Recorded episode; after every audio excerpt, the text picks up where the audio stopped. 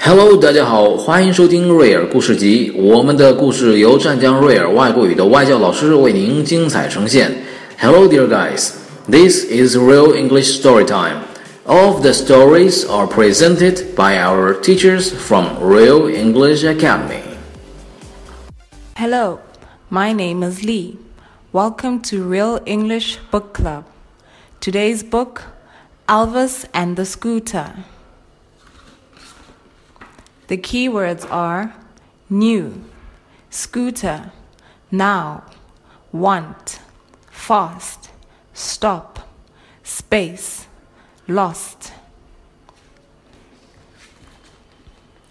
Alvis got a new scooter.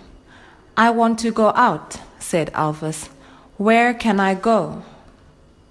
He went up, he went down, he went round and round. Now I want to go fast, said Alvis. The scooter went fast. Help! I can't stop, said Alvis. Alvis zoomed out into space.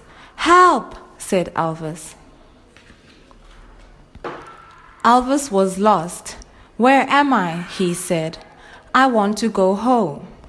The scooter zoomed down, down, down. It went fast. Where is Alvis? said Mom. Here I am.